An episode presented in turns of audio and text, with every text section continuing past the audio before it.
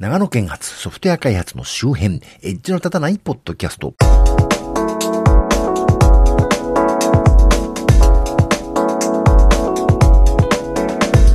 どうも、長野県在住コンピューターで楽しいことをしたい人、そして、えー、最近本業がいろいろ大詰めなばかりか、プライベートもいろいろあって、ほとんどこの番組に手をつけられないマッチこと町田です。このポッドキャストは長野県在住のマッチこと私町田が、ソフトウェア開発そのものの話題はそこそこに、あまりエッジは聞いてないかもしれないけれども、ソフトウェアとソフトウェア開発と関係あるようなないようなお話を、あまり角が立たないようにしていこうという番組です。さて、毎度話題のそういう当番組ですが、このとこネットで話題のネ、えー、テック的な話題というと、なんといってもマストドンだと思いますね。えー、マストドンってのは、えー、オープンソースな SNS を運用するためのソフトウェアです。えー、Twitter とか Facebook みたいに企業が提供する新たなサービスというわけではありません。これは個人とか、まあ、何らかの集まりとかで、それで、あの、それぞれでね、あの、このマストドンというソフトウェアを使って、あの、それぞれで Twitter 風のコミュニケーションというかね、情報発信が行えるツールです。まソフトウェアなもんで、誰かがサーバーを立てて設置して運営しないといかんわけですな。で、まずこのソフト、マストドンっていうのが、えー、面白いのが、分散 SNS だということです。えー、Twitter や Facebook みたいに巨大な一つのサービスを世界中の人が使うというわけではなくて、あの、一つ一つはそれこそ多くて数万人、少なければ数人とかのね、インスタンス、あの、一つ一つの単位をインスタンスと言うんですけど、そういうものがポコポコ別個に世界中にあると。で、それらは独立しているんですけれども、隔絶されているわけではなくて、例えば A というインスタンスのユーザーは B というインスタンスのユーザーをフォローすることもできると。で、そうするともちろんその A のユーザーの自分のタイムラインに B のユーザーの投稿が流れてくるんですけど、つまり A というインスタンスには A のユーザーだけでなく、B というインスタンスのフォローされたユーザーの投稿も流れてくるようになると。そんな感じで少しずつインスタンス同士が相互に繋がっていくようになってるんですね。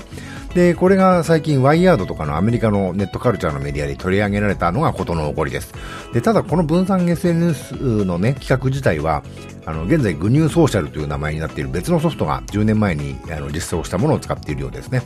で、まあ10年前に独自に Twitter みたいなのを作った人たちがいたんですね。で、いわゆる一企業を独占型にしないで分散運営できるようにしようと。で、これ自体はコンピューターシステムというのは集中と分散の繰り返しのブームがあるわけで、えー、正当なものではあります。が、結局一般に注目されるほどには流行らなかったんですね。で、どういうわけか、マストドン、マストドンは流行ってきつつあるという状況のようです。で、なんといっても、あの、ツイッターとかフェイスブックとかいうね、あの、地球上を揺るがすムーブメントとなった、ムーブメントとなったネットサービスが、それぞれ始まって10年とかそれ以上もう続いてきてるわけで、そろそろみんな飽きてきたというのはあるわけですね。Facebook が実名と実際の釣りあの知り合いのつながりということがベースになっていたけれども、それはつまりご近所とか、同じ勤務先とか、えー、学校とかね、それこそ取引先とか、もうすでにつながりのある人とのつながりが発生するわけで、例えば同じ大学で顔を見かけるけど話したことないような人とコミュニケーションを取るきっかけになるとかなら、ね、多分最初そういう想定だったと思うんですけど、それならいいんですけど、ネット以外で付き合いのある人と、わざわざネットでまで付き合わなければならないといううざさというのがね、使う人が増えてくるとどうしてもあるんですね。で、ツイッターはもっと緩い知らない人とも繋がるサービスというところが、まあ違いだったわけなんですけど、これも最初に分かってる人たちが緩やかに面白い話を交換している間はね、非常に楽しかったんですけど、普通に普通の人たちが参加するようになったことでね、楽しくない話、いわゆる特にね、社交の場では無作法とされるような政治とか学歴とか外国人嫌悪とかの話題を、まあ顔が見えない気安さのせいなのかもしれませんが、まあそういう激薬な話題がされるようになってきて、大変疲れる場になってしまいました。特にツイッターは経営状態が悪いという話もありますしね。で、そんなこんなで、いわゆる分かってる人たちはツイッターとフェイスブックには辟易してきたというのがね、あるんですよね。で、これはいわゆるインターネット老人というような古株だけではないと思うんですけど、あの、ゲンキングさんというモデルだかタレントだかの人方がね、1年ぐらい前に、Google の検索は企業広告だらけなので、インスタグラムの方がリアルだと発言されてね、大変説得力のある、あの、若い人や女性なんかに支持される意見として取り上げられ、この番組でも紹介したことありましたけど、最近になってこのゲンキングさんという方がご自身でね、インスタグラムに流す写真を撮るために借金を繰り返していたということをテレビ番組で告白されてましてね。で、まあ、この方にとってはね、まあ、それは事業でもあるんで別に単純に一般人とは比べられないんですけど、まあ、リアルとは何かと。あの、リアルって英語の意味はともかくね、あの、私としては真実であるということではないと思うんですね、リアルって言葉は。で、例えば空想にリアルのある人だっていると思うわけで、まあ話がね、あの、それるのでこの辺にしますけど、まあそのゲンキングさんの告白ってリアルってなんだっていうことを改めて考えさせる興味深い出来事だと思うんですけど、まあそんなこんなで少し前にね、あの、Google 検索に疲れた若者がソーシャルにリアルを見出していたというのと同じように、あの、企業主導のソーシャルネットワークに飽きた。そろそろここは遊び場としては古くなってきたなというね、思ってた人たちにとってちょうどいいタイミング、こういうものが出てきたのはちょうどいいタイミングだったなというのはあります。で、このマストドンではそれなりの技術スキルとサーバー運営する財力があればね、誰でも個人レベルで運営できるものなんですけど、あの、日本でブームが起きるきっかけになった、あの、非常に会員というかユーザーの多い、えー、mstdn.jp、マストドン JP っていうのをね、ヌルカルさんという個人の方が運営してるんですけど、もちろん企業が運営してるインスタンスもあってね、例えばユーザーが多いのはイラストの投稿共有サービスであるピクシブという会社のパウーというインスタンスですし、あとニコニコ動画のドワンゴとかね、テック情報投稿サイトのキータとか、あとラジオの日本放送、テレビは鹿児島の、ね、南日本放送ですか。あと角川も始めるらしいという噂も流れてきてますね。で、個人運営だとそれこそ10人程度の趣味の集まりとか、都道府県単位の集まりとかね。例えばあの、男子をテーマにした男子お酒を禁酒するというかね、いうテーマにしたインスタンスとかね、そういうの実に様々あるんですけど、で、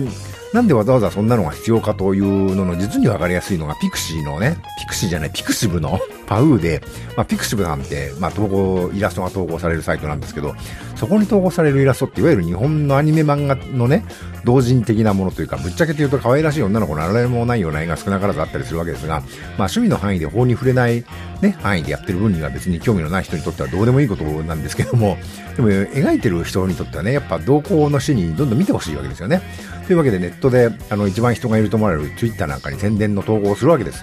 しかし Twitter 的には運営する Twitter 社の基準があるわけで、あの、正直あるのかどうか 非常に疑問なんですけどね、あの、こう、ひどい広告が流れてたりするんで、まあよくわからんことに、一方的にね、その投稿したのを削除されたり、アカウント停止されたりするらしいんですね。まあ、いわゆるピクシブの絵師さんたちとしては、もっと自由な発表の場というか宣伝の場が欲しかったという面もあるみたいなわけです。で、ところがマストドンは一つのね、閉じた世界ではなくて、それぞれのインスタンスがさっき言ったように相互にね、連携するようになってるので、ピクシブのパウーに投稿されたイラストが外国の、特にマストドンはドイツの20代前半の若者が開発したものらしいので、ヨーロッパ方面に流れてったりするわけですね。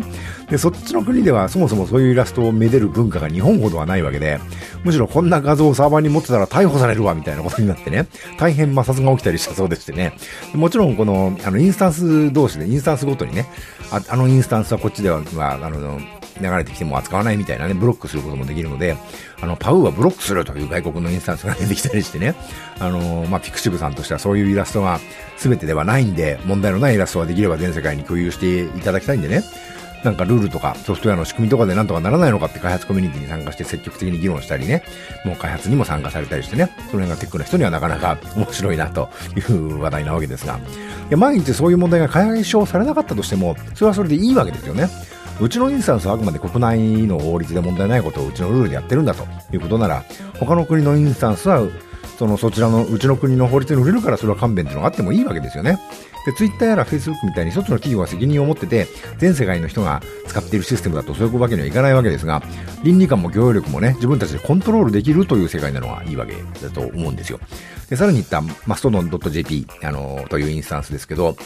これもある大学院生のね、若者が、多分日本で初めて、あの、日本人で初めてマストのインスタンスを立ててみたものだと思うんですけど、これも冒頭言ったように、ワイヤードとか、ザ・ネクストウェブとかのね、海外のネット系メディアが紹介しているのを、元アスキー編集長の遠藤聡さんが取り上げたのを、えー、この若者、ヌルカルさんという人が読んでね、えー、マストドンかと。マストドンというのは絶滅した古代像の名前でね、その名前のロックバンドがいるんだそうで、その開発した方はそのバンドから名前を付けたらしいんだけど、まあ、ヌルカルさん的には絶滅した動物の名前が付いたソフトかと。なんだか獣フレンズみたいだなと思ってね、このインスタンスを立ち上げてみたそうなんですけどね。で、これって実は前々回から話題が繋がってる話でして、まあここだけなんですけど、まあ獣フレンズのヒットがなければ、日本におけるマストドンのムーブメントはなかったかもしれないというのがね、また面白いなと思うわけですけどね。で、まあヌルカルさんは個人なんでいろんなことを全てに対して詳しいわけでも財力が無人にあるわけでもないんで、個人のできる範囲でインスタンスをね、運営し始めたんだけど、それを見たいろんな知恵や金のある大人の人たちがね、いろんな色と支援して、それこそロールプレイングゲームの勇者のごとくね、いろんなものを、アイテムを手に入れたり、協力者が現れたりして、だんだんとヌルカルさんのインスタントが成長してね、安定稼働していく様子が大変面白かったということもありました。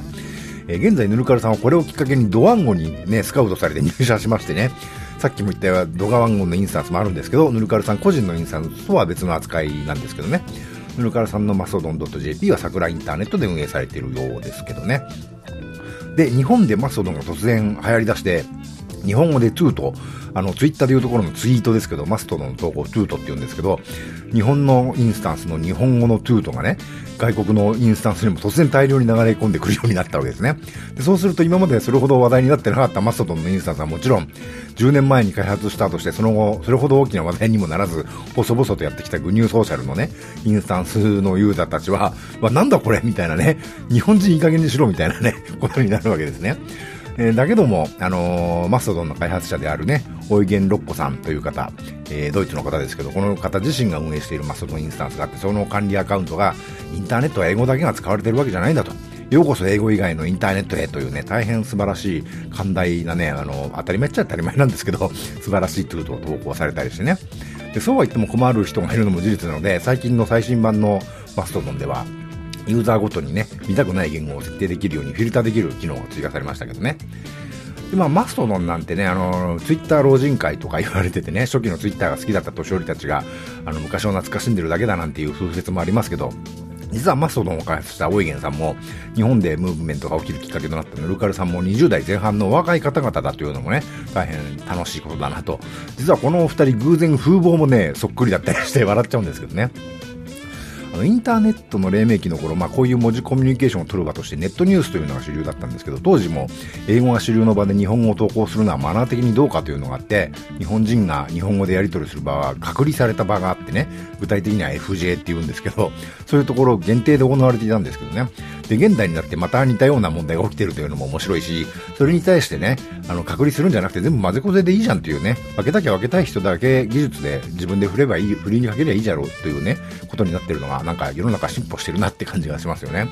またそれこそ一般にインターネットが開放された時に、世の男どもは、いや女性はどうだったか僕は女性じゃないので知らないんですけど、まあ野郎どもはね、海外のサイトに行って、日本では法的に手に入れられないポルノ写真とかを手に入れてね、大喜びしてたわけですが、そういう国によるエロ規制の壁が現代でもまた問題になってて、今度はむしろ日本のエロイラストが海外に流出してね、海外の方々がドッタンバッタン大騒ぎというのが、なんか進歩してるなと、進歩と言っていいのかどうか知りませんけど、日本人が海外に対して自粛するばかりではなくなったんだなというのがね、いろいろと感慨深いものがありますね。のかつてインターネットが一般に開放された頃世の中的にはね世界のさまざまな文化特に辺境の文化みたいなことに興味がいってた時期でもあって80年代後半から90年代ワールドミュージックのブームがあったりなんかしてね、アフリカとかブラジルとかね、そういうブラジルをはじめとした南米とかの音楽が一部の構図形だけのものだけなくて、普通に一般のヒットチャートにもね、まあそれなりに一般用になったものではありますけど、出てくるようになっていた頃でしたね。でそういう意味では、あの、インターネットが世界中に接続されて、世界中の端っこのことも見えるようになったとかね、あの、世界の端っこからも情報を発信できるようになったっていうのは、時代にマッチした大変素晴らしいこととして受け入れられてたわけです。しかし拡散するとその反動で次は集約されるのは世の常ですね。例えば音楽の世界ではやっぱしニューヨーク的なね、都市の洗練された音楽がいいっていう揺り戻しが今まさにまだね、起きてる最中なわけですけど、で、ちょうど同じ頃インターネットだ、Facebook とか Twitter とかが出てきているわけで、これは当初いろんな人が繋がるのがいいんだと、運営者も利用者も思っていたというか、今でも思っているんでしょうけど、こういうものの登場によってね、あの、共有される、共有される情報の量と速度がこれまでとは比べられない量に爆発した結果、都市と田舎の格差がはっきりと浮き彫りにされてしまったわけですね。で、それで音楽のような文化はもちろん、あの、人とか金とか、いろんなものが都市に集中していることの加速装置になってしまったというのは、まあ間違いないだろうなと思うわけです。あの、見せつけられた格差に耐えきれなくなって起きたね、中東の政治運動の末路が現在のシリア情勢だという面も少なからずあると思うわけでね。あのよく田舎のあの再開発で、あの街の再開発とかでね、駅と県庁とか市町村役場とかその地域の中心部と言われるところにいろんなリソースを集中させて豪華にしようというコンパクトシティという題目がありますけどこれって都市部にいろいろ吸い取られた田舎がね自分たちの中にプチ都市というかねプチ都会というか模造品を作ろうとしてるわけで、まあ、そこから外れるね本当に田舎の人はいよいよしねえよっていう話だと思うんですけどねまあそれは置いといて。まあ、それに対する揺り戻しがそろそろ起きるだろうと言われながらも、そのきっかけがずっとなくて、まるで後継者のいないばかりに支持率の高い総理大臣みたいですけど、何を言ってるんでしょうね。それがついに始まったのかなという気がちょっとしますね。あの、前にも言った、いわゆる2020年期の、あの、ディケイドってやつかなと。もしもその流れが本当にあるとしたら、2020年の初っ端にね、その正反対とも言える東京オリンピックがあるのはなかなか 愉快な感じですけどね。まあ、なんだかんだ言って、こインターネットで何かコンピューターで何かというとね、お金が儲かるかどうかという話しかされてこなかったわけですが、はっきり言ってそんな話は面白くないわけですよ。あの、私はコンピューターで楽しいことをしたい人と名乗っていますけど、まずビジネスありきじゃないでしょまあそういう人がいてもいいんですけど、そればっかりじゃ面白くないじゃないというのがね、あの、そういうところがあるからなんですけどね。あの、音楽やる人とかだってそうだと思うんですけど、マストドンはこれ一生懸命ビジネスにしようとかね、先に乗っかっておけば金になった時有利なんじゃないかという思惑のもう相当動いてるみたいなんですけど、まあそれ以上に今時金にならんことにね、構図化が寄ってたかって面白がっていじってるという状況が大変楽しいなと思うわけです。またそのこれが金の話だけだらけになったらね、嫌になるのかもしれませんけどね。というわけで私も一応今 Google クラウドプラットフォームの無料枠でお一人インスタンスを立てているのですが、ちょっとマシンパワー的に無理を感じるので今後これどうしようかなという気はしてます。ちゃんとしたインスタンスにしてね、これをお聞きの方にも参加してもらえるようになものにね、しようかなとも思ってるんですけど、それには金がかかるしなと思ってね、どうしようかなと思ってたりしますけどね。それから長野県をテーマにした長野丼というね、あの、インスタンスを運営してます。これは私と、えー、長野県須坂市で市が公認している市民サイト、イケイケ須坂というサイトを運営してらっしゃる梶さんとでね、二人で運営してます。えー、もちろん長野を盛り上げようぜみたいな話に使ってもらっても構いませんけど、いかんせん私がそういう話をしない人なもんで あの、この番組を聞きの方はもちろんご存知の通りですけどね。まあそんなわけで、新州長野県をテーマに何でもありの雑談のインスタンスです。もちろん盛り上げようぜみたいなことに使っていただいても全く問題はありませんけど、今、どこの飯屋に行ったぜみたいな話題が多いですね。ある意味、飯テロインスタンスになりかかってますけどね。まあ新州長野県に住んでいる方はもちろん、かつて住んでいた方や単にちょっと興味あるかなって方でも大歓迎ですので、えーと、URL は長野丼 ngndn.jp です。にアクセスしてみてください。この番組のショーノートからもリンクしておきます。というわけで、えっ、と、いろいろマスドンインスタンスありますけど、一体どこの企業が運営してるのかとかね、どこの個人が運営してるのとかもね、全くよくわからんのもものも少なくないので、あの、アカウントを作るときは、他のサービスと同じパスワードは絶対に使わないようにしてください。あの、できればメールアドレスも知ってる人が運営しているインスタンスでなければ、あの、専用のものをフリーメールとかで作ってね、あの、入会した方がいいです。あの、企業が運営してるわけではないインスタンスだと、それこそ犯罪の元になるような情報もね、あの、扱ってるインスタンスであることも可能性もなくいいわけではないので、まあ、用心して、まあ、その楽しんでいただければなと。とりあえず長野県の人はね、長野丼でお試しになられればいいんじゃないかなと。私は信用でできないかもしれませんけど、あの、イケイケ須坂さんはね、歴史のあるサイトを運営されてる方なんでね、ご安心くださいというところですね。ちなみにマストドンというのは絶滅した古代像だと言いましたけど、あの、長野で古代像といえばナウマン像だって人もいるとは思いますけど、実はね、マストドンと同じようなのに、ステゴノンというね、ステゴドンという恐竜のステゴサウルスの造板みたいなのがいまして、その一種のね、化石がね、新州大学の調査チームに昔発見されて、新州像と名付けられたことがあるんですけど、まあ、後にね、先に発見されていた二重像と同じ種類だということが分かって、新州像という名前は幻に消えたということがあったりします。全くの余談ですけどね。さて、えー、この番組のご意見、ご感想なんかをいただけると大変嬉しいです。Twitter アカウント及び Facebook ページがありまして、え、コメントなりリプライなりいただけると嬉しく思います。ショーノートからリンクを貼っておきますので、ご参照いただければと思います。ハッシュタグとかはしゃらくさいんで何にもありません。最近ね、マストドンでなんとかできないかなと思ってるんですけどね、というところですね。えー、最近同じ内容のものを YouTube にも上げてます。もし、ポッドキャストあんまり聞く習慣ないんだよねという方は、よろしければお試しください。YouTube チャンネルもこの番組の配信サイトからリンクが貼ってあります。というところで、今回はここまで。ではまた。